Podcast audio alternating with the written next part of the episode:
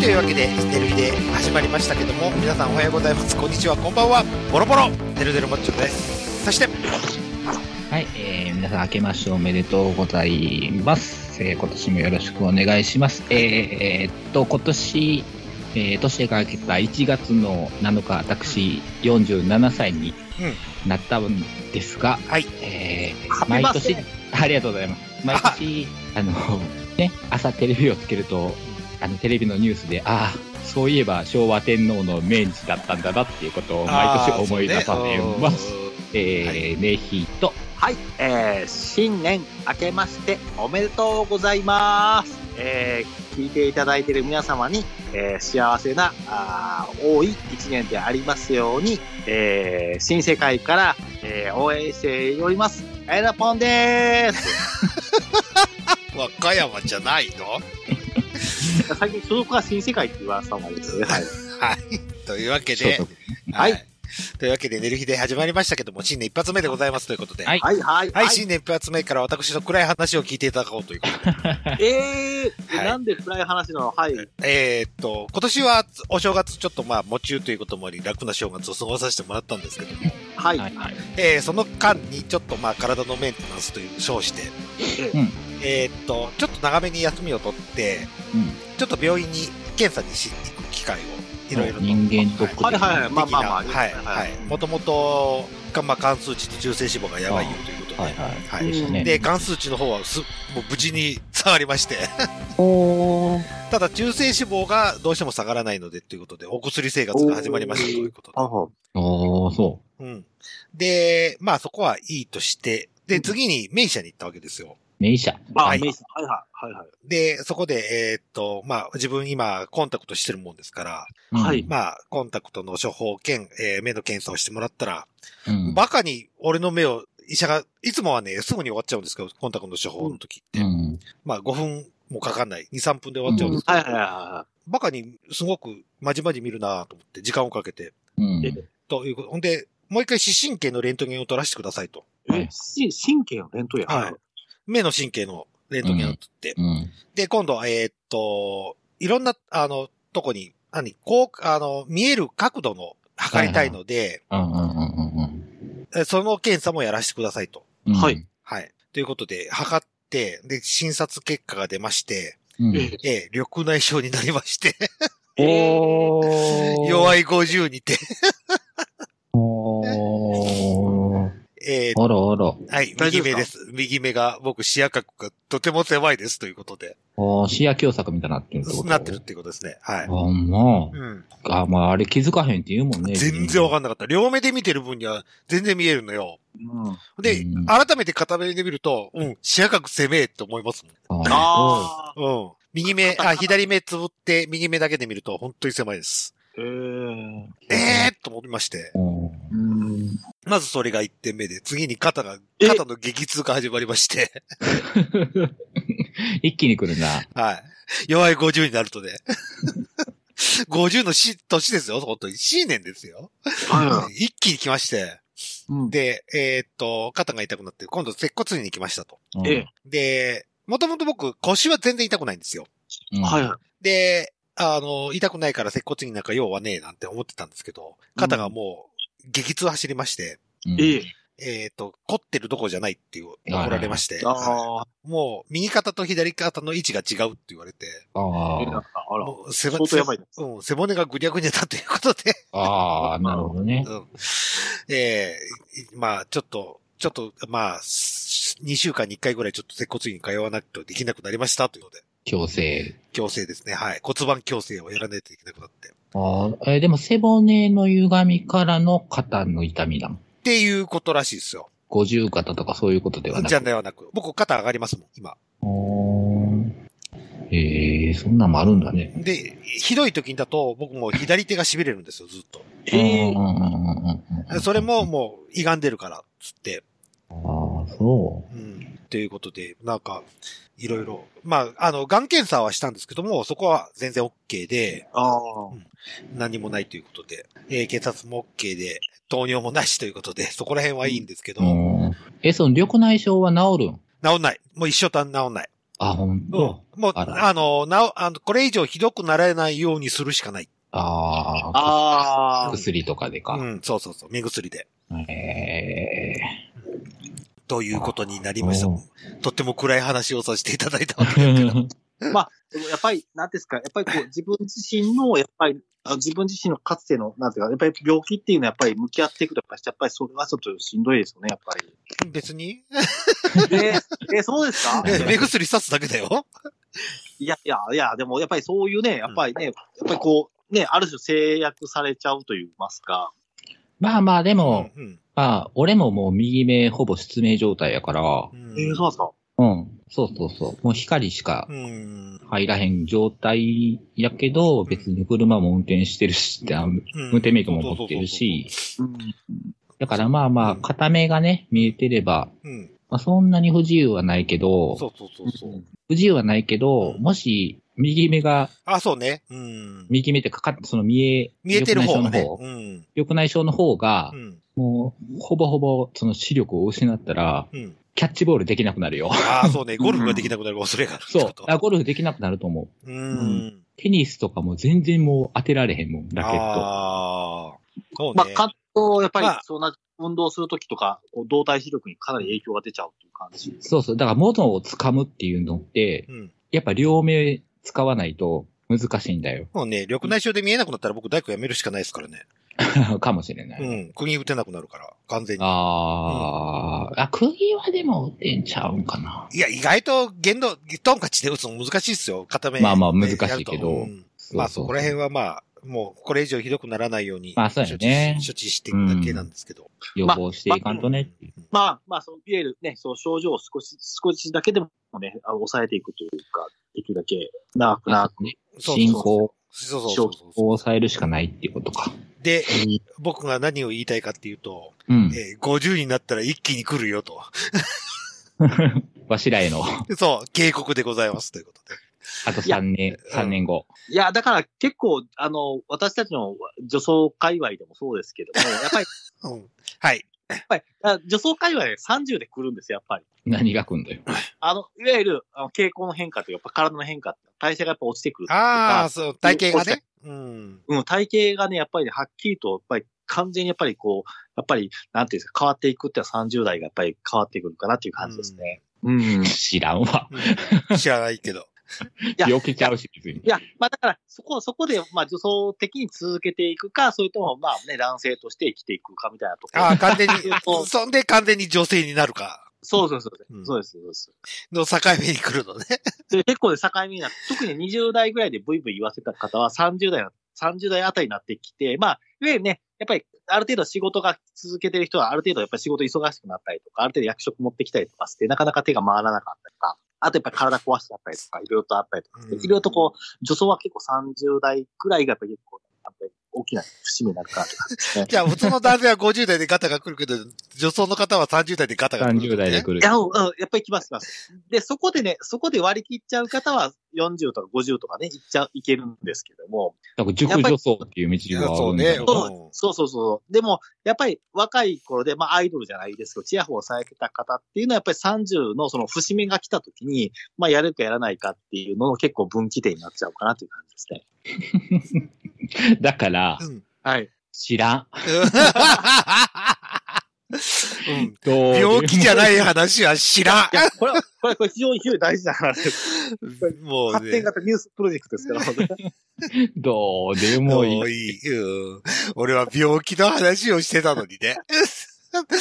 はい女装しようが姉妹が生きてはいける。ええ。いや、いやえ、ネヒさんどうなの？ネヒネヒさん界隈は30代とか4 50代、まあ40代、50代もそうですけども、なんかこう、なんつうかこう、ね、プレイヤーとして華々しくデビューしてた方々が、こう、50になって、やっぱりそういった、まあ、あのデルさんじゃないですけども、その、なんていうんですかね、そういった病気とかいろんなことを患って、やっぱりこうね、一線から退くというか。いや、それはないでしょ、別うに。ん。あ、それないですか？それないですか、うん別にないでしょ。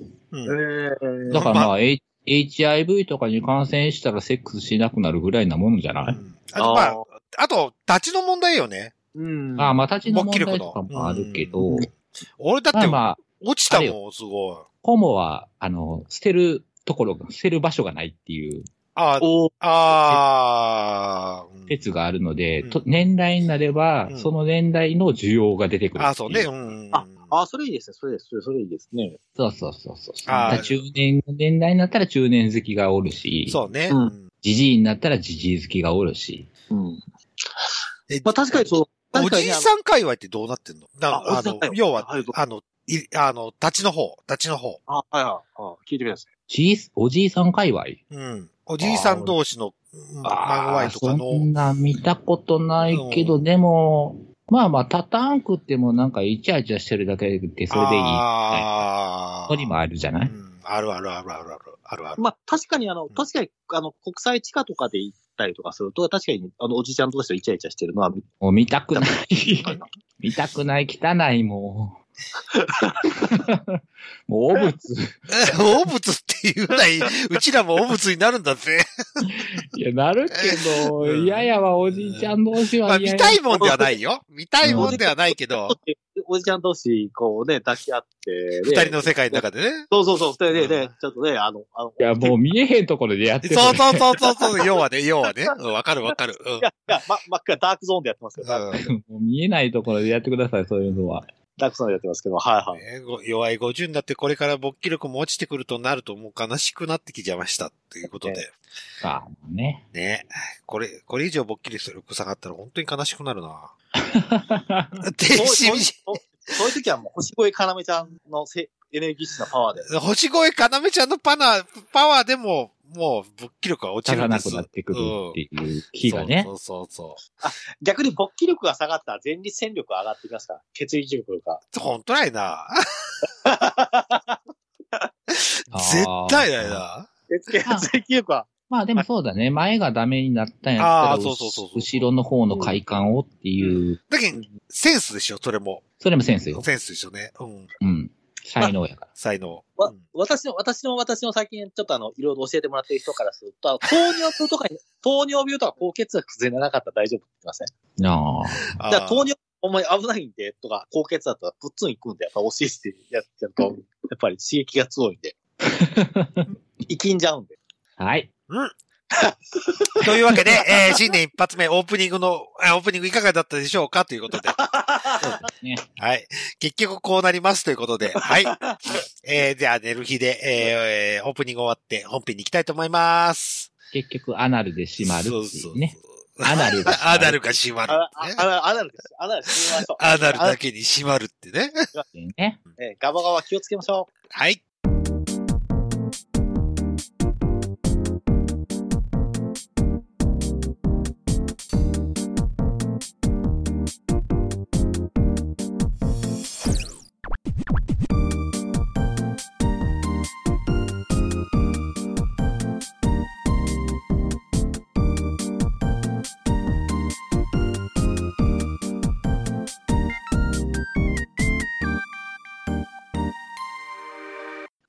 わけで寝る日で本編でございます。う。はいはい。えー今回はあやのぽんが年末年始なんか楽しいことをしたらしいので、はい。えーそのお話を伺おうかなと思っておりますけども、はい、わかりました。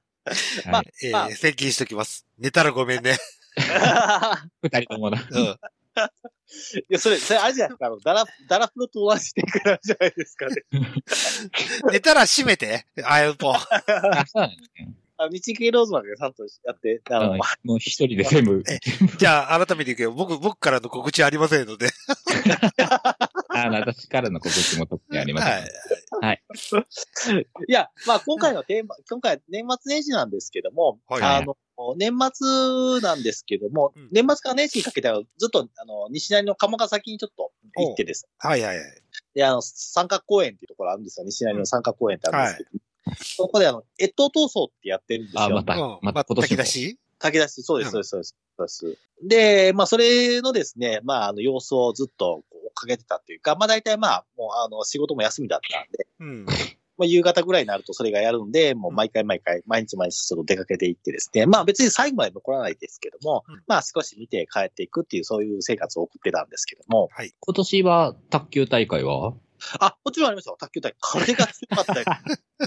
風が強すぎて卓球のピンポンがポンと飛んでいくんで、集団の連続でした、今年は。卓はい球、え、で、今年も勝ったら拍手をもらえるだけ？あ、そうそうそうそうそうそうそうそう。わあ、おめでとうございます。ぐらいです。まだコーヒーとかないのね。全く、全く粗品ないです。あ完成だけです。あそで、しかもあの、炊き出し自体が、あの、今年の炊き出し自体が、あの、カレーって基本的にあの、そう、炊き出しの中では一番人気なんですけども、うん。う。うんあの、カレー、カレーがあまりにもなかった。一日だけしかなかったです、今年。ああ、じゃあ他の炊き出しって何？えー例えばですね、あの、すすごい雑な説明してたんですけども、うんまあ私行った時30以上の日だったかな。なんか、炊き出し何だろうだろうと思って、おおっちゃんたちに聞いてるんですよ。今日の炊き出し何ですか？って言ったら、うんあの、餃子の、あの、餃子をですね、こう、出汁にしてですね。で、もう意味がわからん。餃子を出汁にした出汁汁でですね、えー出汁汁をご飯にぶっかけてですね、で、えー、唐揚げをですね、乗っけた、うん。あの、なんか食べ物をどうやって言ってるんですよ。なんじゃそれ。餃子雑炊の上に唐揚げみたいな感じ？そうそうそうそうそうそうあそう。もう犬が食うやつよそう。そう思った。いや、まあ、ね、そうなんですよ。いや、確かに、確かになんか、中華風のすごいいい匂いしてるなとは知ったんですよ。私はその日は食べなかったんですけども、だから中華風のスープの匂いするなと思ってたんです。ああ、なるほど。中華だしの中に餃子ちょっとぶち込んで、水砕いて餃子 with そうそうそう。ご飯みたいな感じ？そうそうそうそうそうそうそうそうそうそうなんですよ。の上に唐揚げが。唐揚げ。もう犬が食うやつ。しかも、しかも揚げてる唐揚げじゃなくてですね、うんレンジにする唐揚げみたいなさ。レンチンのやつな。いやレンチ、レンチ唐揚げ。なんか、冷凍の餃子、あ、冷凍の唐揚げをね。そうそうそう。油ビカビカなの。水餃子が死んでいく様が見えるんだね。餃子からも油出てるし、うん。唐揚げからも油出てるし、もう。そうなんですよ、そうなんですよ。うんそれが私行った初日で、二日目は、あの、だってあったかいご飯に豚汁っていうですね、よくわかんないです。あまあまあ、まあまあ、一日目よりはまともだよね。まあまあ、だから、その、その餌よりは、うん。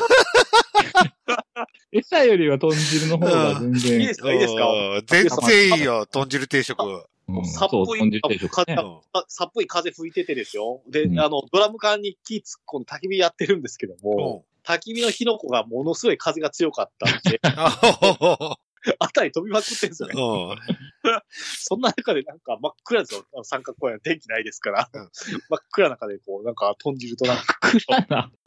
ほとんど真っ暗、ほとんど真っ暗。そうな、非常灯とかもないの。えーな、ないです、ないです、ないです。あのえ、ーそうそう、公園のね、あの、特にステージがあるんですよ。ステージっぽいとこあるんですよ。そこだけは照明焚いてやってるんですよ。ああ、はいはいはい。炊き出しをみんなで食べようとしている、その、な食事スペース、あのね、スペースは、あの、あの全然真っトインスペースがあるのね。暗。そうそう、イートインスペースがあるんですけど、全然真っ暗で。闇、闇ご飯ね。いや、もう闇ご飯ですよ。ああ、まあ暗かったら何食ってるか分からなそい。うそうそう。じゃあ、水、唐揚げもありかもしれないね。や、闇なら。そうそうそうそうそうそう。わしは今何を食っているんだ？そうそうそうそう。そうそうそう。そうそうそう。そうそうそう。そう。だから言ったやん、もう。そうなると、もう、えっと、と、おもろいな面白いね。ああ、面白い。一日目は面白かった。そうなんですよ。で、必ずアアピールや、アピールやってまして、アピールやってまして、で、必ずね、あの、いわゆる、まあね、保守系じゃないんで、あれと闘争って。革新系なんで、うん。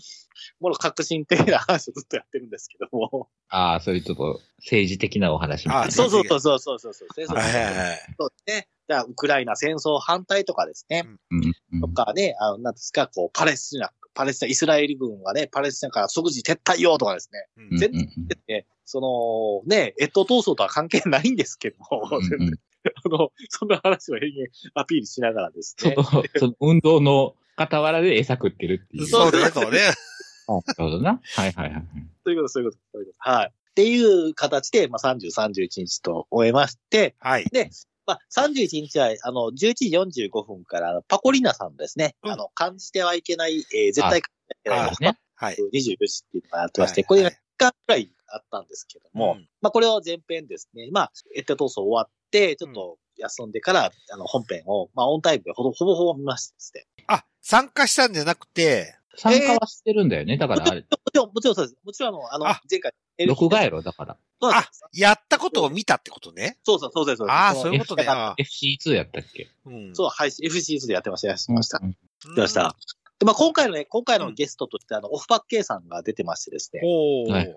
ええあの、オフパッケイさんが、その、まあ、まあ、あの、まあ、出演者の方にですね、こう質問を投げかけてですね、その出演者の方が答えるっていうですね、ところでスペシャルゲストに出ていただいたりとか、はいはいはいはい。ただいたりとかして、まあ、なかなか、まあ、あの、まあ、ちょっとね、あの、パコリナさん的には今年的、今年本当はね、すごい台本たくさんあったんですけども、うん。ちょっとやっぱり時間の関係でどうしても撮影がちょっと、撮影時間がちょっとうまく撮れなかったんで、ちょっとね、あの、本来やりたかったストーリーとはちょっと違うちょっとストーリーに変えちゃったのでうん、まあ来年はちょっとそこを削った部分ですね、ちょっと今年ちょっと撮ってたんだけども、出せなかった部分に関しては来年に続くっていう感じで持っていこうっていう形で持ち越すん。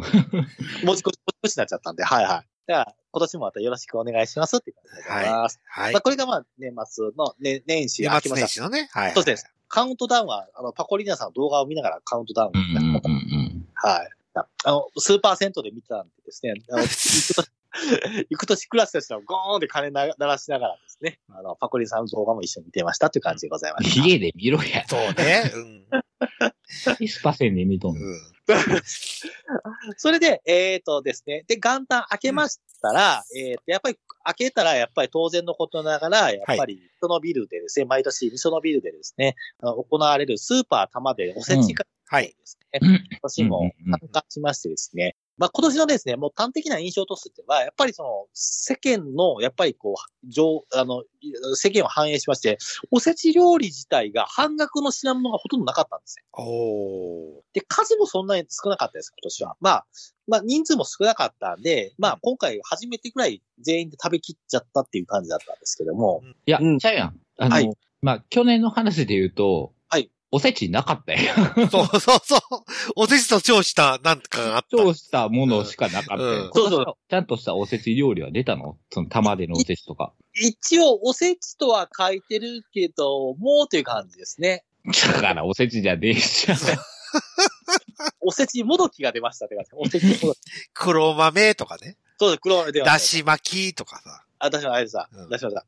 ただ、ただ、あのーあ、そのアイテムアイテムごとには出てくるけど、そのおせちのお重みたいな、まあ、ないんか。ああ。あはい。だからちょっと簡単な2000円ぐらいのおせち料理みたいな感じでね、うんお重じゃなくてですね。はい。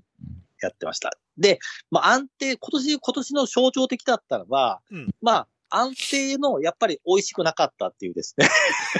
全員でね、あ、玉での？そうそう、やっぱり美味しくないなという感じで。玉でのは美味しくない。ええああ。味が薄いとかですね、うん全然味がですね、美味しくないなとかですね、全員がですね、あの、まあ、一応あの、親会社が変わってるんで、うんあ、そっかそっかそっか。うん。見た感じの怪しさとか、これ腐ってるなっていう感じじゃなかったんですけども、親会社変わってなくても腐ってたらあかん。うん。うん。うん。まあ、明らかに、明らかになんかね、明らかにね、あの、なんですか、男性のですね、あの、おちんちんをまあ洗った後の匂いくらいがですね、すごい、すごい、匂いするですね、エビとかがあったんですけど、ああ、はい。ええで、これ誰が食べるんだっていう感じのエビが、あの、揚げ、あの、ボイルエビが。ああ、半腐りエビね。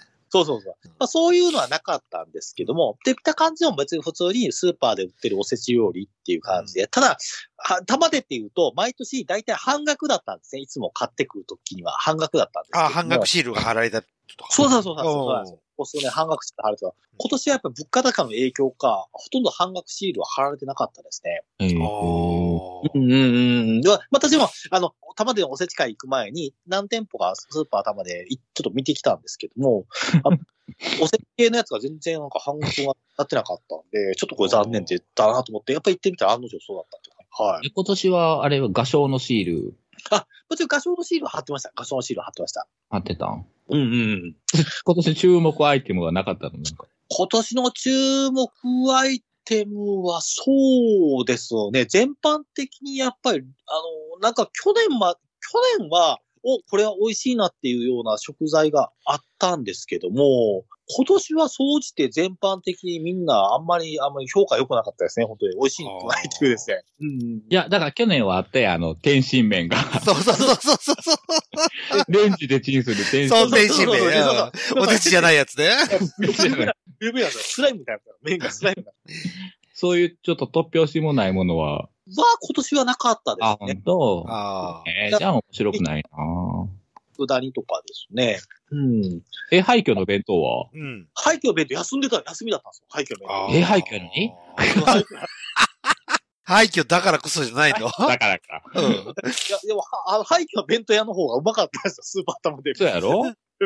そうやろ？あ去年そう言ってたよそうそうそうそうそう。今年の、今年廃墟は活躍しなかったんだ。活躍しなかったんですよ。あとあの、100円、えーうん何してんねん、廃墟。大 事な廃墟ですよ、本当に。本当営業しろや。そうそうそう。本当の廃墟じゃん。ほんまやで。ただの廃墟やん。そうそうそう。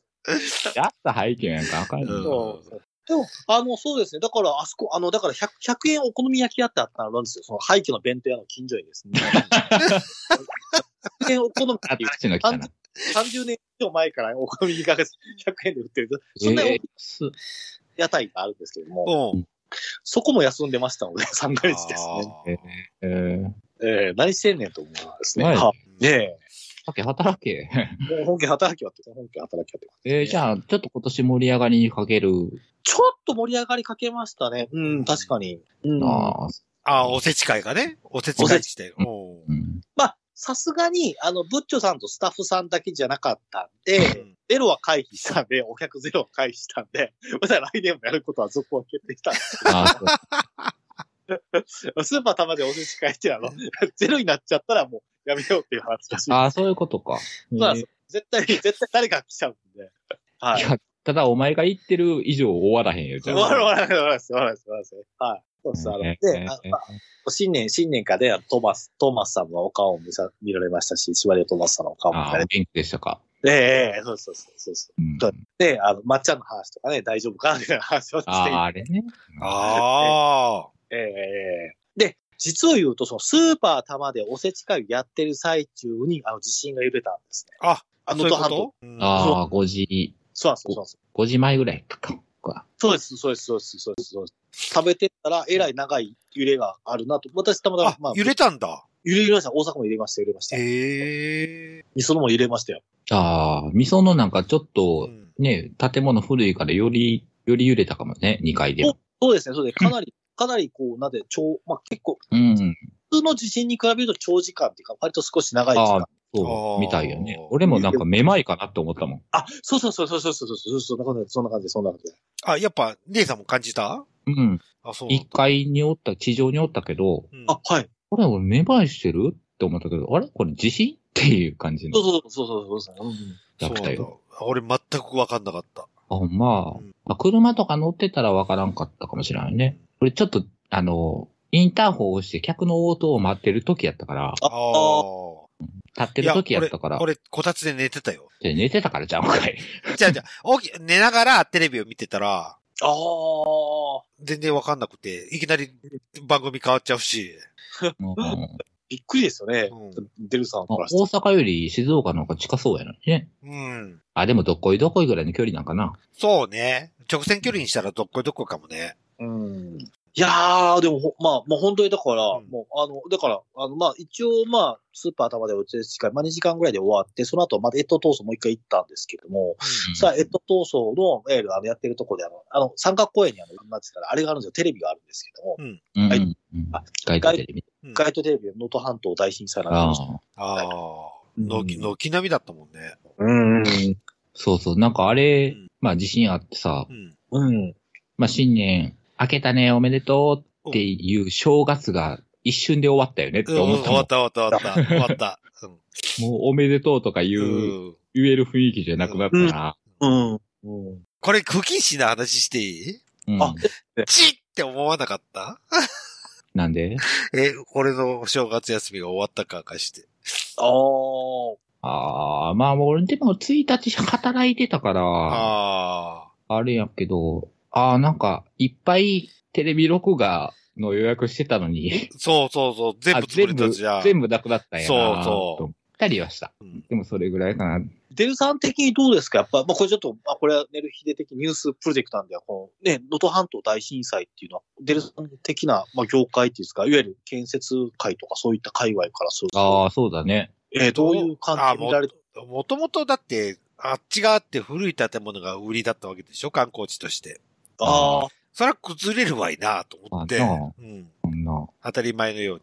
じゃあ、うんじゃあ、じゃあ、大阪で何、地震が起きてって、安倍のハルカスがぶっ倒れたら、そりゃ、え一大事だと思うんだけど、うん。安倍のハルカスがぶっ倒れるような地震来たらもう大阪大阪壊滅ししてるわけじゃん。うん。うんじゃなくて、もともともうこれって、何昔の建物で、うんあの、耐震的に非常に問題があるような建物が多い街並みだったんじゃない？うんって思ったんですよまあ。まあ、一回しか僕、金沢へ行ったことないもんで、金沢、うん富山、旅行で、うんなんとも言えないんですけども、ただそういった古い街並みを売りにしてた観光地で地震が起きた場合は、まあそうなるわいなっていう感覚はすごくある。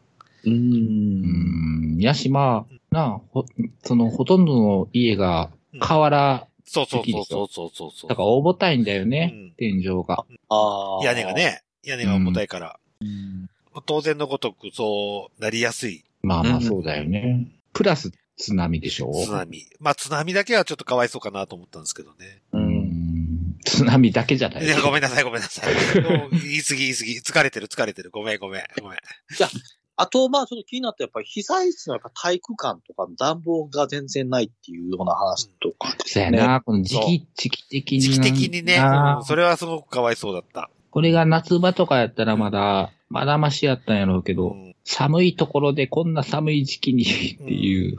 うん。のがね。そう、そん。なことならなきゃいいのにっていうところなん。だけどね。うん。で、まあ、被災してすぐに大雪降ったわけでしょうん。今度雪の重みとかもあるそうそうからそうな。そう。まあ、助かってる人はいいんだけど、まだね、あの、生き埋めになって頑張ってる人なんかはうんああ、そうだね、まだね。うん、大雪になっちゃうんじゃないかなとは思ったんだけど。まあ、不可、不可抗力でどうしようもないっていうのはわかるし、うん。もうこれだけは予想がしようがないもんで、どうしようもないことなんだけど、うん。まあ政府があんな低たらくだったらもう自分のち力で自分で守るしかないっていうのはもう身に染みてすごく分かったような自信だったっていうのが僕の感想。あれは、デルさん的にどうなんですか？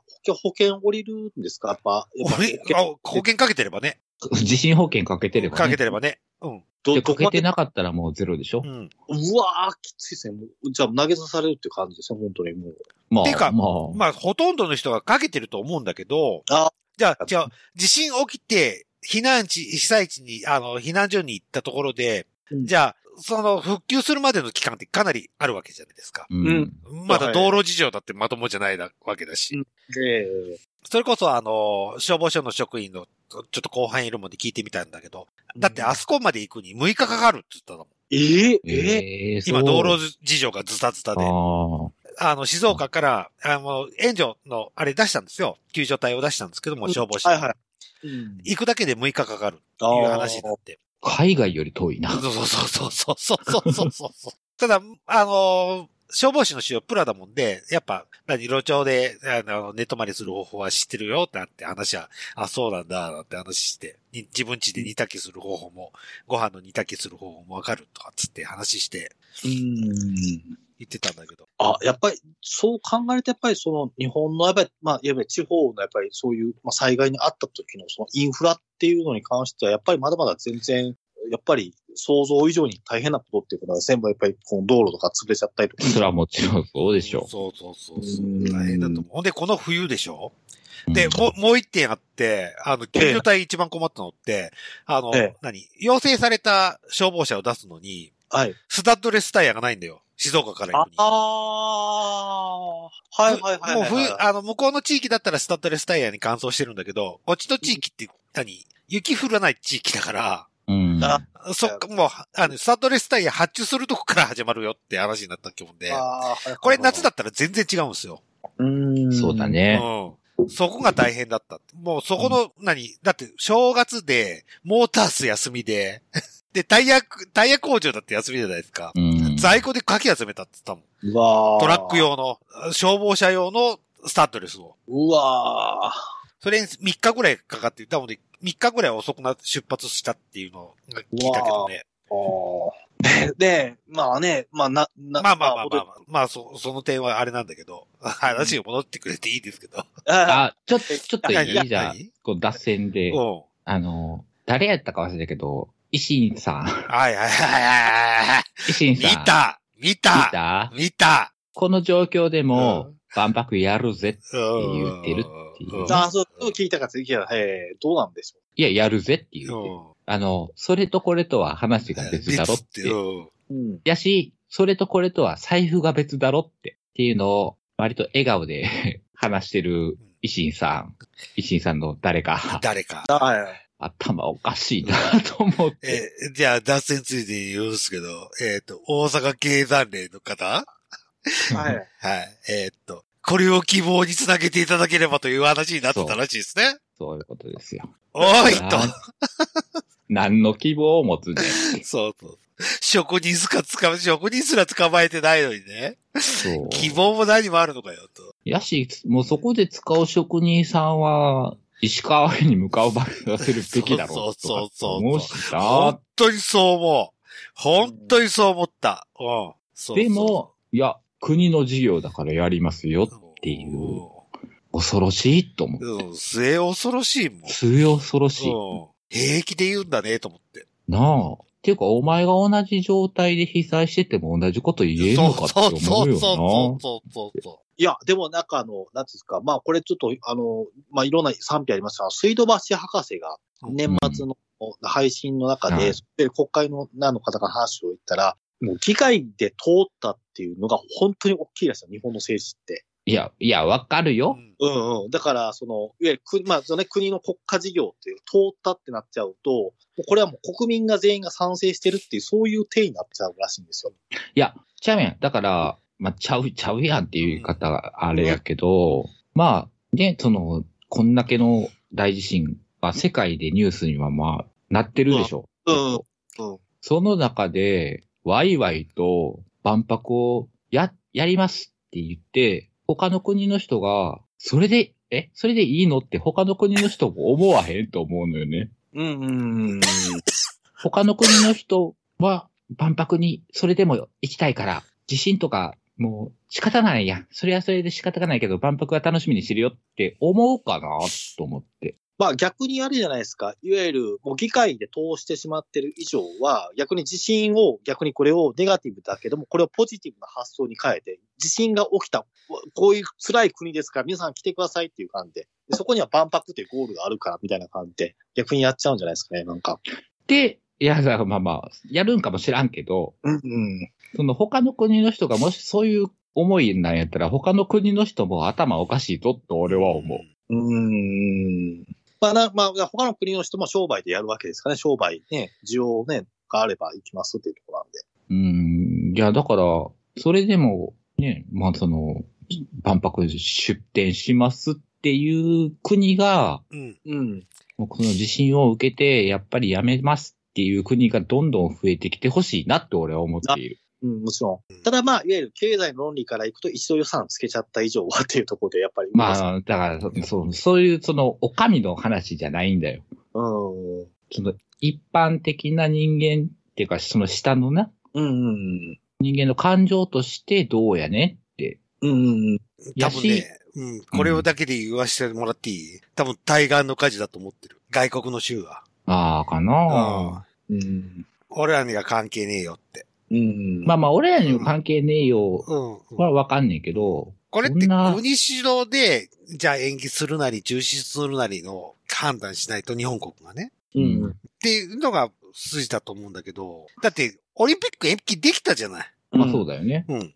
延期しようよ。うん。そうそう。そうあんな一大イベントを延期したぐらいななんだから、万博だって延期できるわけじゃないですか。うん。うんうん。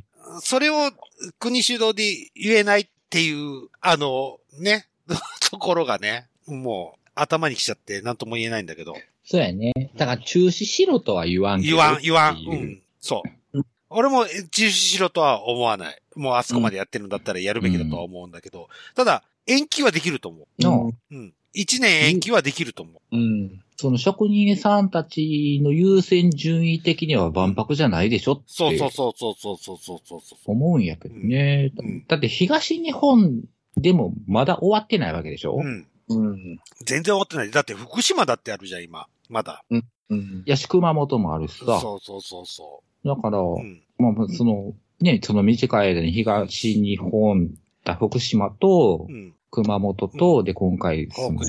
石川、この何？もう10年、15年ぐらいのスパンの間で3回来てるわけやんか。うんその中でそ万博に職人取りますって思う。うよね。そうそうそうそう。そこ、うんそこの話だと思う。俺も。まずは復旧に向けて職人さんそっちに行ってくださいよ。うんが筋じゃないんですって。そう。でもある程度復旧したんやったら、ふ復旧とか復興したんやったら、でから。万博に取り掛かるべきじゃねえのかって。で、ある程度なったんでみんなでそっちに目を向けましょうよ。ならわかうるんだけんど。。そっから、そっからちょっと楽しいんやったら楽しいことやりましょうよっていう。そこんななんか不穏な空気の中、万博わっしょいってできるって思う。う。できるわけないじなあ だって来年やんゃん。か、うん。うん。予定。うん。一年後に絶対復旧してないやん。うん。復旧復興してないやん、石川が。そんな中でな、この万博を希望にそう、そうそう。何を、何を言ってんのって。ちゃんちゃらおかしいわってなるよ。被災者の方からしたら。そうそうそうそう。一年延期できたんだったら延期すべきだと思う、俺は。あんだけのイベントが一年延期できただもん。そうだね。うん。まあまあ、オリンピックの延期はまあ感染症っていうところで、やっぱり人の生き死にっていうか、不特定だって生き死に。さ、100何人死んでるぜ 地震で。ただ、地震は感染するわけじゃないじゃないですか。地震でなったと言って、その人たちが人をわかるけど、また余震が起こるかもしんじゃん。うん、もちろん余震が起きるかもしれないけども、まあ、それはそちらの地域の話で、大阪とは地域違うでしょっていう感じなんだね、神は。まあ、要は対岸の火事みたいな感じ。まあそうです。僕もだからもう議会通してるから、議会通ってる以上はもうこれやらなきゃいけないっていう。みんながもう賛成してるわけなんだからって、両方まあ性これ、そうだね。これもふちょっと不謹慎な話やけど、万博開催中に大阪にあの規模の地震来たら笑うなって思う。な ほら見たことか。うん。まあまあ、そうなったら俺もし死んでるかもしらんねんけど、うん 大阪やから。でも来たら、あ、なんか、なんか、ええほら。ほら、あの時、石川無視したから、そうそうそうそうそバチや、バチや、これ報いや。う。うん。っていうやつおるよな、絶対と思う。うん。からだーと思って。そうね。本当は起きてほしくないんだけどね、こんなことは。起きてそんなんな、ない、ないのがあれやけど、やけど、万博よりそうね。石川でしょ？っていう俺のお話でした。うんうんお話でしたっていうか、はいうんあちょっと、また俺トイレ行ってくるんで、あと、はいあれの、また続きを、続きをおはい願いします。年末年始の続きはい。をどうぞ。えっと、とあ闘争の話をお願いします。で、で、あの、で、まあ、スーパーでも、とあの、なんていうんですかね、まあ、地震がありました。はい。で、まあ、とりあえず、まあ、その日は、まあ、ちょっと寒かったら早めに帰って、まあ、二日目ですね、うん二日目になって、また、あの、えととそうの西成の三角公あ、そうそう、園行きまえっと、闘争。うん。えとそうそう行きましたら、えっ、と、まあ、それも夕方だったんですけども、うんちょうどその時なんですけども、あの、成田空港のですね、ああ。立て続けにね、起きましたということで。もう、もう目も当てられないような、うん本当に。うんで、しかも震災に絡んでるわけじゃないですか。ああ、まはいあ、宇宙し、あのーそうですね、支援物資を運ぶよって話で。そうそうそう。で、それと、まあ、旅客機とのやりとりがどうなったかわかんないですけども、結局、接触を起こして、ドカーンと大変なことになっちゃったっていうことで。はい、うん。よく生き延びましたね、全員。うん。でもまあ、海上自衛隊のね、そうそうそうそう。まあ、そこはしょうがないとして。いやー、もう二日目にしても、なんかこう、三角公園で街頭テレビであのシーンを、前日はね、地震の。地震で、あであ。で、で二日目はこう、空港の大ね、すごいもう炎上してるっていう映像が流れてですね。ええなんかうん、まあまあまあ。でも、ええでもまあ、解放以外の乗客乗員が全員生き延びたっていうのは、すごくああ、はいはい、そうです。うん、そうですね。うん。まあ本当にまあ、ね、動物ね、一部動物がなくなっああ、そうそう、ペペットね、ペット様ね。そう、そう、ペットさん、ペットさん問題、今ちょっと炎上してましたけど。ねペット様が 死にましたと、焼き死にましたと。そうそうそうそう。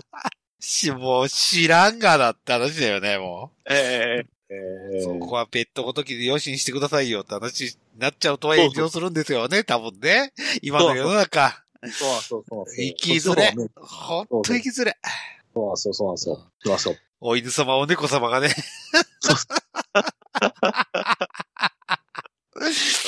ああ。そうそういうのは二日目でしたね。だから、はい二日ハイライトはもう、あの、火事で炎上で、まあ、その後ちょっと、まあ、あの、あの、地元に戻って、で、まあ、あの、学生時代の先輩の方とはちょっと、お食事してたんで、まあまあ、それは終わったっていう、二日目終わったんです。はいはい。で、最後の三最後の三日目はですね、あの、西成釜ヶ崎担保って言いまして、う。ん釜ヶ崎越冬闘争をやっている釜ヶ崎実行委員会の方々、はい。中の一部のグループの方が、うん。まあ、あの、まあ、1月3日と8月15日は、うん。あの、水崎案内人の男性問題研究家の水野アシュラさんという方がいらっしゃるんですけども、誰やねん。誰や急に水。、野アシュラさん頭紫色で、頭紫色のおっちゃんなんですよ、じじいさんなんですよ。海原小浜師匠みたいな感じそうそうそうそうそうそう。男性、男性問題研究家らしいですけども。誰やねん。何研究してんの？そう。男性は DV とかを言ってなんかね。ああ、そういうことか。結構真面目な。ええうんでも、ちゃんとあのスポーツメンズクラブの話とかね、三島由紀恵の話してくれるんで、多分そういう系の人なんかなと。こっちかい。こっちかい。はい。で、その方の、あ、がまあ、2時、3時間ぐらいですかね、その、西成釜ヶ崎あたりを回りながら、まあ、昔の話とか、今現在の話としていくっていう感じでございました。のツアー、ツアーガイドみたいなそうです、そうです感じで。。そうですでまあまあまあ、まあ、まあ、まあ、ほとんど、まあ、ルート自体はそんなに変わりはしなかったんですけども、うんまあ、今回のテーマとすると、やっぱり外国人が結構釜ヶ崎にどんどん流入してきてるみたいです。へえ、そう。ベトナムのと、ベトナムの方とかですね、うん。いう方々がどんどんどんどん入ってきてて、だから、こう、なんていうんですか、まあ、いわゆる生活困窮者の方々とですね、はい。あと、あの、いわゆる今、日雇いの街というよりは、どちらかというと、就労支援の街に変わりつつあるらしいんですよね。まあ、はいはいはい。あの、うんいわゆる全国でも、やっぱり引きこもりであったりとかですね、出た方々が、まあ、社会に、こう、ふ、まあ、社会的な、まあ、あのね、働くっていうことになって、なかなか困難だなっていうところで、うん。どんどんこう、西成がそういう就労支援施設っていうのを建ててですね、はい。で、まあ、あの、どんどんこう、若者、そういったね、あの、生活っていうかね、働、生きていくのがね、しんどい方々をこう、受け入れてですね。で、やっぱそういった方々の、まあ、働く労働とかですね、まあ、生活を見くっていう、そういう取り組みを行ってたりとかするとか、そうはい。そうなん。そうなんそううまあ、だから、その、いわゆる、で、日雇い労働者の街というようなのがなくなってき、まあ、もちろんね、あの、あるんですよ。その日雇い労働のところうんうんうんうん。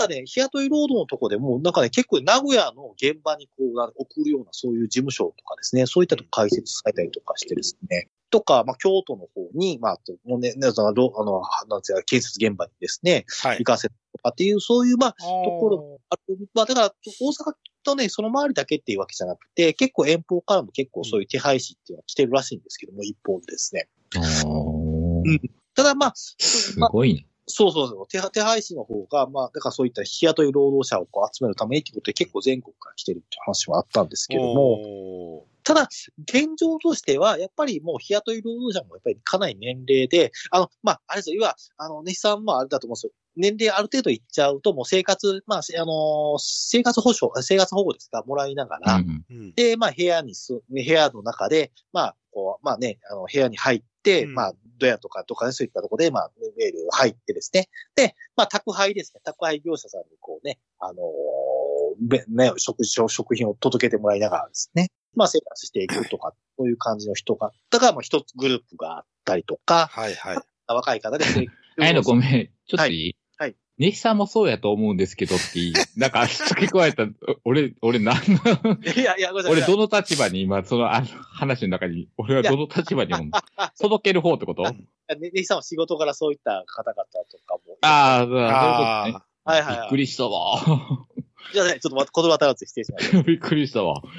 俺、俺どうやって見られてんのやろと思う。うんでも結構、その、だから、その、生活、だから、その実態が見えなくなってきてるなっていう話らしいですね。うんそういった方々がその支援する側からすると、やっぱ部屋の中に閉じこもっちゃってるんで。だから、そのうん生存確認は取れるけれども、実際、まあそういった方々、生活困窮者がどのような実態生活を送っているかって実態がちょっと外へ出てこないんで、うんなかなかその人たちの、やっぱりその、悩みとか苦しみとか、そういったことをなかなかヒアリングする機会っていうのがどんどん減ってきてるっていう話をされてましたね。はい。で、まあ、あとはまあ外国人の方ですね、ベトナムとか、特にベトナムの方とかが結構多いらしいですね。流入がどんどんどんどん多いって話を聞いたんで、ただまあ、外国人、まあ、えー就労支援の若者たちだと、まあ、もうあの、まあ、昔は日雇い労働者だったんだけど、今年配の、年配になっちゃって、まあ、あの、ドヤなどでですね、まあ、福祉を受けられている方々といった、そういった方々が、まあ、その街を作っていくっていう、そういう感じの現状っていう話と、街作ってんの？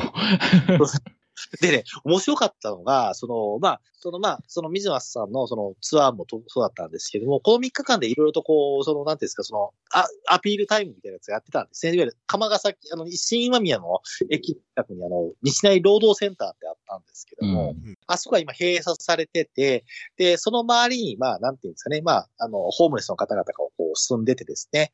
で、まあ、まあ、ほあのセンターを建て替えしたいんだけども、その、ホームレスの方々がそこにいらっしゃるから、なかなか強制的に行かないということで裁判がずっと争ってるんですよ。うん。で、まあ、町の人たちからすると、新しいセンターを建て替えてほしいっていう、そういう思いの方が割とメジャーなんだけども、まあ一部反対派がいるんで、まあそういう感じで、まあ、膠着状態になってるらしいんですけども、で、えっ、とな、何を言いたかったかっていうと、えっ、と、その、その中で、その、いわゆる、政治家の話とかって結構、まあ、いろいろとね、その、その、地域外の人たちが結構質問が多かったのは、じゃあ、せ政治家や市議会議員に働きかけたらいいんじゃないかっていう話が結構、いろいろととこで聞かれてたんですけども、まあ、実際まあそういった方で政治活動をしている方からすると、いや、市会議員とか当てにならないというか、街づくりの会議とかで一切市会議員出てこないっていう話でですね。うん。で、表になるような話があったら、なんかね、来るっていう話がありましてですね、なかなか生々しい話をですね、されてましたね。政治、あの、市会議員さんも、あの、なんか選挙得意にならんような、そういうなんか出来事があれば、こう、匂い嗅ぎつけてくるけども、まあ、表にならないような、そういうね、政治的な問題には一切市会議員は絡んでこずですね、役所と住民側がずっと話するっていう、そんな感じの、あの、あの、なんていうんですかね、構図になってるって話をずっとやってましたね。ええそう、それは、あそうなんだ、っていうのがですね、なかなか、ちょっとこうね、政治だったら選挙に行ってね、あの、政治家に働きかけようとかっていう、言ってますけども、まあ実際は、まあ政治家って言っても、やっぱりそういった選挙で票とかね、そういうのにならないとなかなか働いてくれない、生々しい現状を、まあお正月から、つい現場で聞いてですね、私もちょっとびっくりしたっていう、そういう感想を。びっくりしたのね。びっくりしたですね。はい。びっくりしいや、たのね。ネットとか、ネットとかで多いじゃないですか、最近。だから選挙に行こうとかですね、政治家に働きかければいいんじゃないかみたいな話をね、するんですけども、実際そんな、そんな夢物語じゃないんだよって、街づくりとかですね、やっていくっていうのっていうことで。まあだから政治家に働きかけるのはあれやけど、選挙では行かないといけないと思うよ。うん、もちろん、もちろん、もちろん、もちろん、もちろん、もちろん。ただ、そこに淡い幻想だってもちょっと違うっていう話ですね、実際は。で、そもそも論選挙に行かないから政治家来ないんでしょ？そういうことよね。うんまあまあね、うん。うん っ。ていそういうん結局自分の身の振りがそこに返ってきただけじゃないですかって、ごめん、うんこれ身の負担は、はい、話。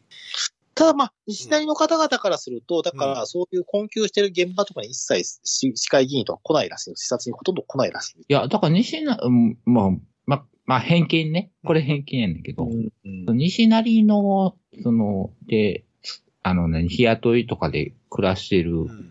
ホームレスやったりとかっていう人たちって選挙権あんの？まあ、ちょっとね、まあ一応、まあ前提としては選挙権あるという前提で話は、ええしてましたよね。っていうか、そういう人たちが選挙に行ってるのかっていう話になるよねっていう。まあ、そこはね、そ、そこの部分は、あの、そこの部分は、まあ確かにね、誰も、そうそう。もう突っ込んでなかったですよ、選挙に、だからそういう人たちが淡い期待でも選挙に行かん限り、うんうん西成は変わらないんじゃない、うんそういう人たち、うん。そうそうそうそう、そういう人たちのパワー、うん、マンパワーでね。うん、マンパワーか、集結したんやったらな、集結できるんならなんか変わるんじゃない、とかって思うけど。うん。うん。俺もそう思うんですけど。うん。だって選挙って、うん。あの、金持ち、貧乏とか関係なく、一人一票だから絶対に。うんうんただそ、の、うんその、住所っていうか戸籍があるのかっていう問題。選挙権がきっちりもらえるのかどうかっていう。そうそう。っていうのが分からんから、あれやけど、うんもしあるんやったら、そうね、なんかもう、あ 夢物語やからなっていう、うん。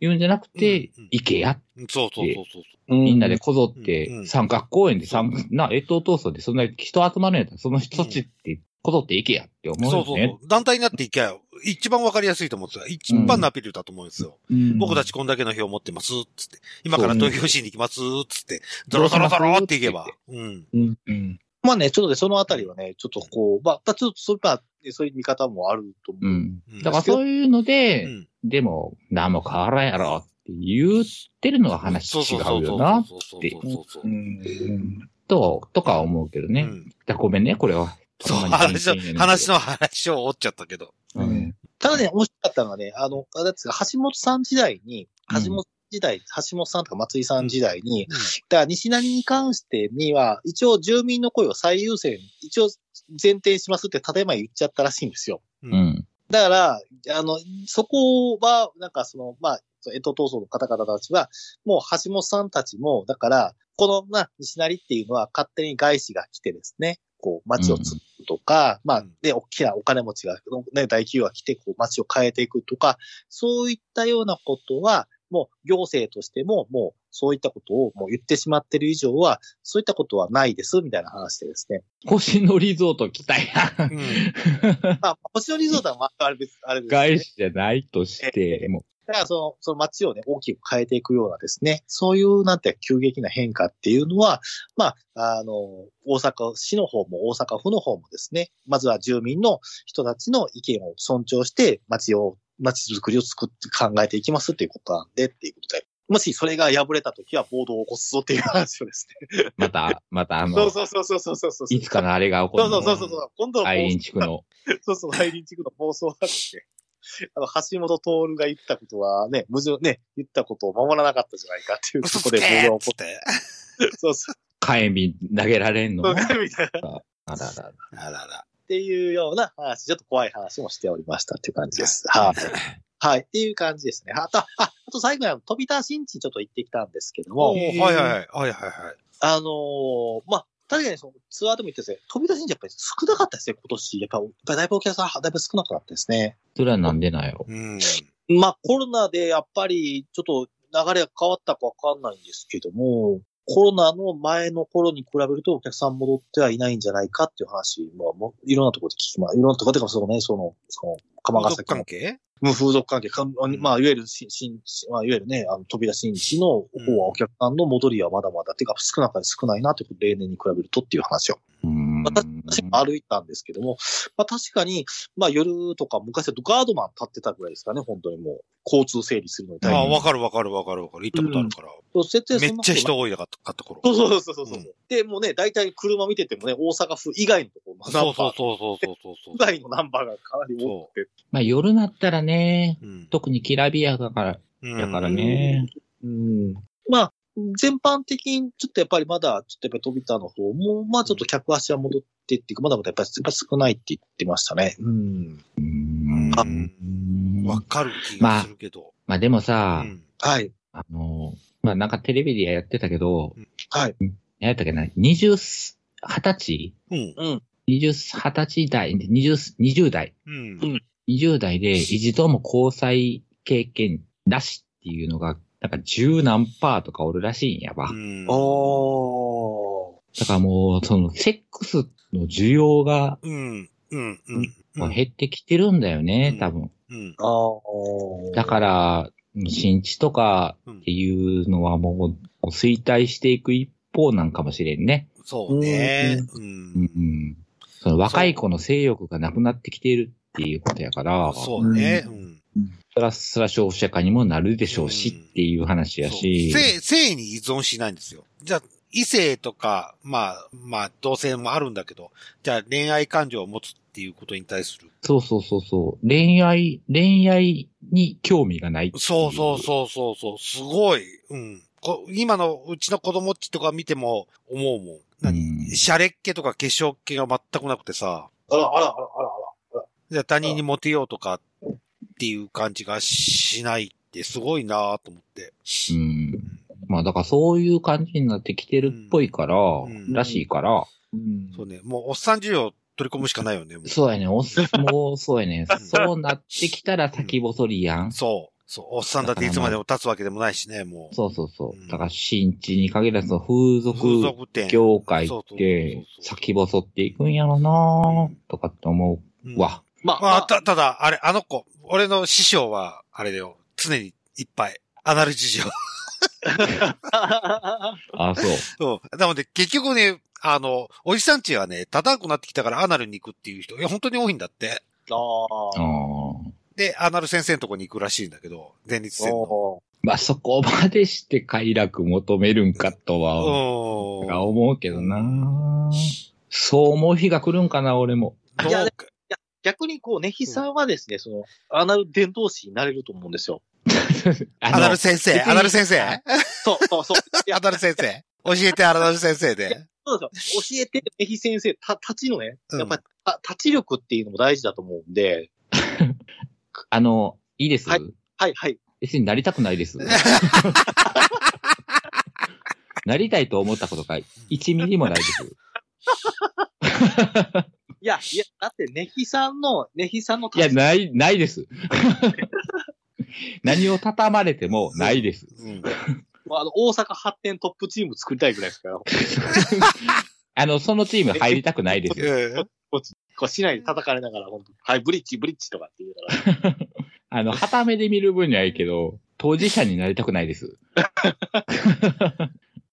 逆にこう、ネヒさんが、こう、立ち。ないです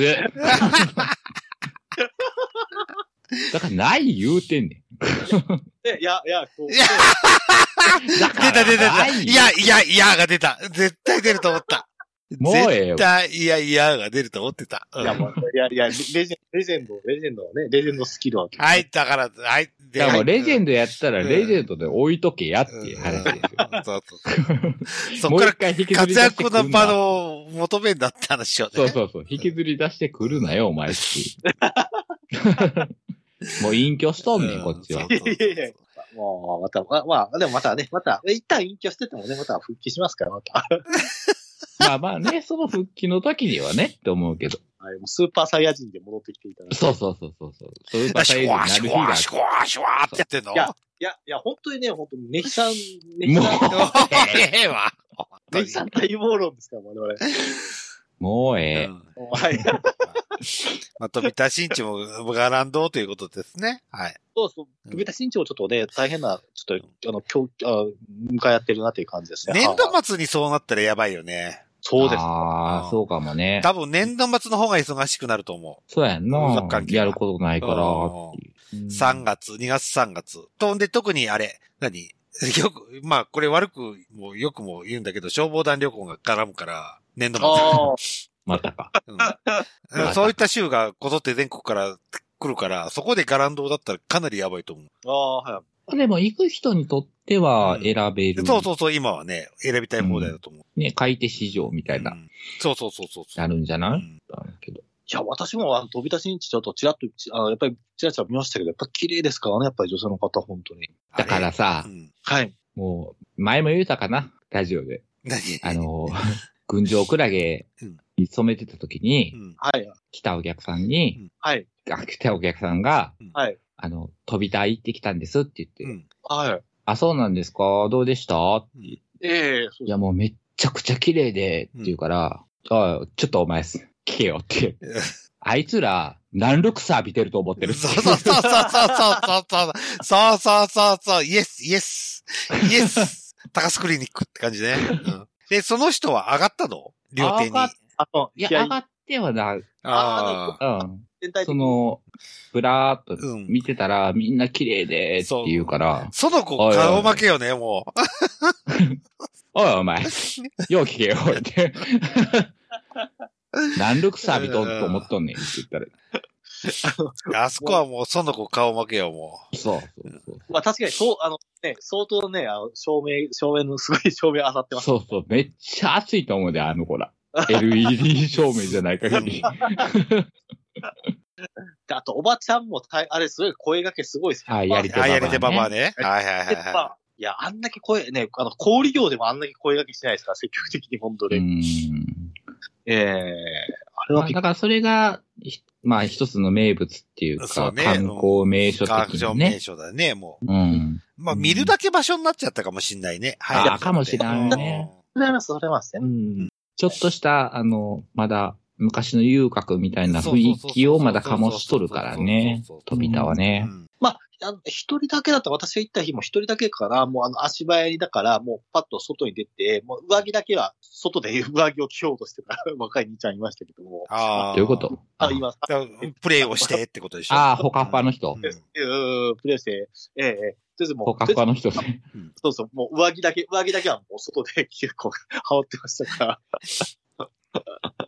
まあまあね、でもね飛び田で遊べる、あだだから飛び田で遊ぶってなると、うんお財布事情とかもな、あるしな。そう。うんだからそういう、この物価高みたいなところでさ、そうですね。うん。飛び田で遊ぶお金っていうのもなかなか捻出できないっていうのもあるんじゃない？まあ、正月早々風俗で遊ぶっていう気分にはなれないですけどね。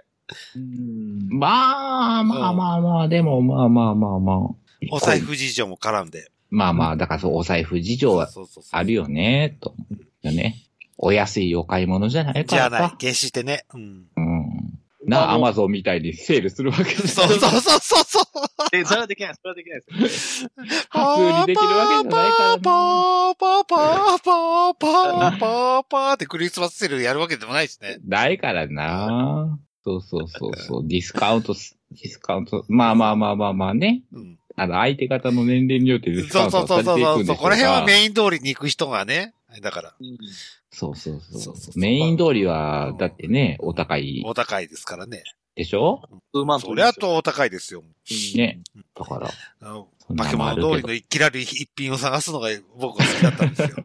これはどこ、どこぞのラジオで話をしたんですけど。しましたね。はい。あっていう感じです。あ、はいあとあの、スポメン、スポメンさん元旦に行った時、スポメンさん元旦はあの、お休みだったっていうのを初めて知りまして、ええ発展場休むんよ。元旦を、元旦を休んでましたね。あのお、休みの日のスポメン飛びましたけども、まずちょっと、まあ、写真パチッと撮りましたけども、はい。こんなとこ絶対入り口取れない普段はあって、ああ。っていう感じでしたね。はいはい。というわけ以上ですか。はい。はいというのが私の、あの、年末年始のあの、えっ、と、思い出でした。はい。はい。ありがとうございました。というわけで。じゃあ、またというわけで私、ちょっと一瞬トイレに行ってきます。じゃあトイレに行ってる間に告知コーナーをしたいと思います。ああ、そうですね。おはい願いします。お願いいたしますあやのぽお願いします。あえっ、と、大人気コーナーのですね、はい。あの、日劇ローズ劇場のですね、えー最新おすすめ情報をご案内させていたそうね、だきます。被災地の方々を元気にしてやって。そうです、そうです。やっぱりね、元気はね、下からって言いますがね、やっぱり下半身のね、やっぱりビンビンになっていただけるように、今回もですね、腹筋とっても心極まりだ。とですね、まずはですね、えっ、と、いはい1月24日からですね、はい公開されますタイトルが、バラ物語愛をくださいといううん。作品でございます。はい。はい、この濃厚です。えー解説を読みますと、その愛、僕にくださいというですね。二人の夢の時間をくださいというですね、ほえーホモバーのマスター、金森は、うんほ、店でホストとして働く南と翼を連れて釣りに来ていた。う。ほう。えー金森は可愛がってたホスト、高志を事故で亡くしたばかり。はい。彼にとっては昇進旅行だったんだと。で、南と翼は釣りに没頭する金森を残し、はい旅館で愛を確かめ合うが、点々点ということでございます。えっ、と、その次のですね、部分ではですね、えっ、と、ポルノ映画の巨匠、小川金也監督が、小川勝久、あ小川和久名義で撮ったゲイムービーであると。はい。当時の男たちのリアルな生き様を、スト、生き様をストーリー豊かに楽しませる作品でございます。ということでございまして。はい。はい。という、はい、作品が、えーバラ物語愛をください。こちらがお1月4日から公開されますので、はい。ひ皆様、えーえー日劇ローズに見て、えー見に行ってください。はい、ありががとうございます。はい、これまず一つ目です。あもう一つ目ですね。はい。えっ、と、二つ目サクッといきます。はい、お願いします。えっ、と、1月17日なんですけども、はい。えっ、と、場所はロフトプラスワンウエストでおございましてですね、で門長のロフトプラスワンウエストでですね、はい。えー、女祖子の本音、ぶちまけナイトというですねお、イベントに、えー、私今回参加させていただくことになりました。の本音ぶぶちまけないとを、あ、参加させていただきましたと。はい、そうです、はいそうです。えー、出演はですね、はいえっ、と、えっ、と、ミュージシャンで、えうんーライターさんでもある、えーニポポさんニーポポさんはい。で、えっ、と、私とですね、はいで、私の知り合いの、あの、若手映画監督なんですけども、はい。ちょっと本名明らかにするとまずいんで、あれなんで、えーマーティン・シコティッシュ監督と呼ばさせていただいてるんですけども、えーその3人が、えーですね。はい。なんと今回特別スペシャルゲストにですね、はい。パコリンピック主催のですうね、ん。えパコリーナさんがゲストで出演するということでございまして。あのほぼほぼパコリーナさんについて語り合うっていう でしょうね。でしょうね。はい。で、で、あの、ちなみにあの、パコリアさんに、あの、あの、資料の方、こういうの資料をお願いしたいんですけどって言ったら、間に合わなさそうっていうですね、メッセージが通りに来てましてですね、どうしようかと悩んでるところでございます。果たして本番までに、ちゃんと無事にですね、あの、なんていうんですかね、こう、なんていうまとめてですね、あの、イベントができるのかどうか、うん非常にこう、私、ドキドキしておりますってございますので、はい。このドキドキしている私を見に来てください。よろしくお願いいたします。え、もう一回日時言ってください。はい。1月17日水曜日ですね。めっちゃやべえ。これ間に合うかどうかわかんねえよ。の、えっ、と、7時、夜の7時30分開演となって。はい。で、えっ、と、そんな。はい。毎日は2500円でございまして、はいプラスワンドリンクお願いします。はい。えっ、と、が3000円とプラスワンドリンクなので、えー前売りで買っていただければ嬉しいですって感じです。はい。ありがとそうございます。阪神大震災の日にやるんですね。そうですね。はい安心です。いやもう、あのですあの、あの川田、あの、小橋の、ね、プロレスで行くとですね、ほんと全日本プロレスみたいな元気になる よくわからない。うん。そうね、そうね。はい。ということで、はい。はい。以上でございますか？はい、そうです。以上です。はい。ありがとうございます。はいあとあとすいません。えっ、とですね、実を言いますと、あの、えー最近、あの、えっ、と、ツイッターのうん X の方でですね、あの、コメントいただきまして、おあの、あ、そうね。あうん。そうダラプロでですね、うんご一緒させていただきました、あの、おプロレスラーの怪盗セロさん、はいはいはいあ、セロさん。はい。セロさんからコメントいただいて、あの、ぜひですね、あの、寝る日でにお話があれが出てみたいって言ってるマジかおー ありがとうございます。はい、というですね、ちょっとこれもちょっと、あの、朗報、じゃあコメントいただきましたので、はいあの、今後させていただきます。以上でございます。ぜひぜひぜひ。ぜひ、ぜひ、ぜひ、お願いいたしますということで。はい。ぜひぜひやねんけど、多分セロさん損しかせえへんと思うねんけど。いや、ちった後得するかもしれない。俺と姉さんの話でなんとか得を取ろうよ。いや、ねあるなうん、俺とあんたの話にセロさん絡めて、ああ、そうね。絡めるかなとあの食いくっつき、食いつき、食いつき方は、綾野ポンだよね。そうそうそうそう。そうね。そうなんだよ。だから、綾野の話にはう、んめっちゃ食いついてくれるんかもしれないけど、ねね。いやいやいやいやいやいや、何万断筆のおねひさんですから大丈夫ですよ、本当に。いや、だから、ちょっと懸念してるのは、うんはいあの、まあまあ、出たい、出たいって言うてくれるぐらいやから、まあ、寝る人は聞いてくれたんかもしれないけど。俺の、あんたに対するツッコミみたいなの、きつさにあ、セロさんついていけるかなと思う。まあ、これからセロさんが聞いてくれる、ますます聞いてくれればわかると思うんですけどね。そうやな。うん。おいお前とかって っていう、なんかは、いツッコミになんか引かへんかなと思う。はい。まあ、そのあたりね、あの、ぜひね、またね、これ聞いていただいたらね、あの、セヨさんよかったらね、あの、寝る日で。そうやな。考え直すかもしれない。そうハードね。ヒットすぎる、ハードヒットすぎると。思い、思い直すかもしれない。はいまあでも全う然、んはい。はい。ぜひ、ぜひ。ぜひ、ぜひ参加していただいて、あまあ、アナル話をしていただければ。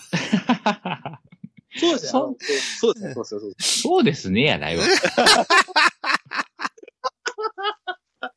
はい。セロさん、そんなにアナルに興味があるのかしらね。ねえ。そうねう。ん。そうね。まあ、アナルというタイガージェットシーンは興味あると思いますので、はい。知らねえよ。サーベル持ってるのね、サーベルを。タイガージェットシーンで謝れや。今すぐ謝れ。タイガージェットシーンアナルやったら爆笑するけどね。いや、あれ、アナルやってるでしょあの、あの、あの食べ方はアナルやってる。何の決め打ちやねん。本当に謝れ。本当に謝れ。俺も含めて。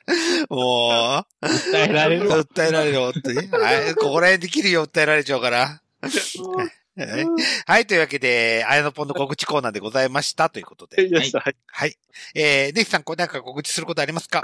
えっと、頭でないって言ったんで、はい。何もないです。はい。ええー私からの告知ないと言ったんですけど、一つありますということで。はいはい。えー私が建築に携わった熱海のホテルがオープンしました。ああ、おめでとうはい。ございます。はい。えーじゃあ、今からクイズを出します。一泊いくおいくらでしょうか？えー、それは普通、普通の？ツイン、ツイン。ツインツインしかないです。ツインからしかないです。3万5千円。ブー、5万円とかブー。え、もう、いじゃあや、もっと、はい。あの、正解を言います。えー、11万6千円からでございます。バカなうのか。わーぼったくってると思ってね。バカなのか。あの ホテルで11万6千円はありえねえと思って、ちょっと鼻水出てしまいましたけど、ええ一人5万超えか。そ一人大方6万かう、。そうね。6万超えでございますということで。あ、でも一、え、一泊、え、二食付きぐらい。そう、一泊二食ですね。はい。いやー、それでもいやー、いやー俺がや、建築に携わった割にあそこは11万6千円の価値はねえよと。うーん。どこか知りたい方はこの放送を聞いて、えー、俺に DM 送ってくれたら、すぐに答えられます。まあ、大体わかるんじゃないかなと思うけどね。そうねあ、。そうなんや。すごいなえー、12通天小、12月3日からオープンしてますという。通天小鉢も7500円高いって言われてましたからね、うん本当に。通天小鉢7500円とんの？うん、まあ、え、今一泊で？一人、一人、一人、一泊一人。お、あ高っ。めっちゃ高いですけどね、本当に。あの、へど、ど、ーど、ど、日宿、あの、ホホホテル、ホテル。えーじゃあその辺の美女ホトマトが安いよ。ねいや、そうそそううそそううそうそうそうそうそう。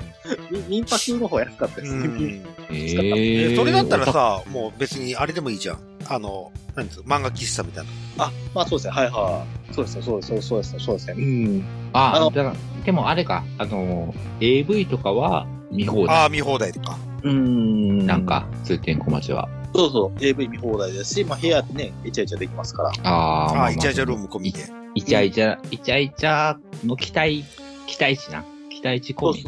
うんそうです。にしても高いな、7500円は。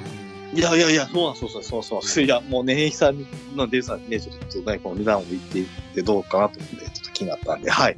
まあ、あなたも上宿にできないじゃん。そうそうそう。いいや、私も、だから、上映の時は、だから談話コースっていう、あの、1時間1000円のコースっていうマックス4時間泊まれれば、まあ、いいかなっていう感じで。クス4時間。ああ、うん2000円で済むよって話。2000円か。ああそうってことか。あいや、でも3500円すると、これも高いなって、あの、シャワールームなしですよ、シャワールームなしで。あ。3500円も払ったら、その界隈やったらどっか飛ばれんじゃん。あ、泊まれると思います、泊まれると思いますね。うん。シャワー、シャワーも、シャワーついてるとこに飛ばれるんじゃん。そう、そう、そう、そ。なあ、そうやね。うんだってそこでゆったりお化粧だってできるわけでしょ？まあ、もちろん、えそうなかなか今もう女装にはなかなか厳しい。厳しいな。ー そうそうそうそう。厳しいよだから中で三が日割と部屋空いてたりとかしましたね。だから夜は埋まりますけども、部屋は、ひ部屋あのお昼とかは結構三が日空いてたりとか、結構しますね。はい。高いってみんな思っていますね。確かに。はい。だから、これもあれだよ、岸田さんのそう。せいだよ。そうであ本当に。知らんけど。うん。選挙行こうでみんなで。ね。うん。行きましょいっていうことで。そうですね。はいというわけで、はい。というわけで、寝る日での方終わっていきたいと思います。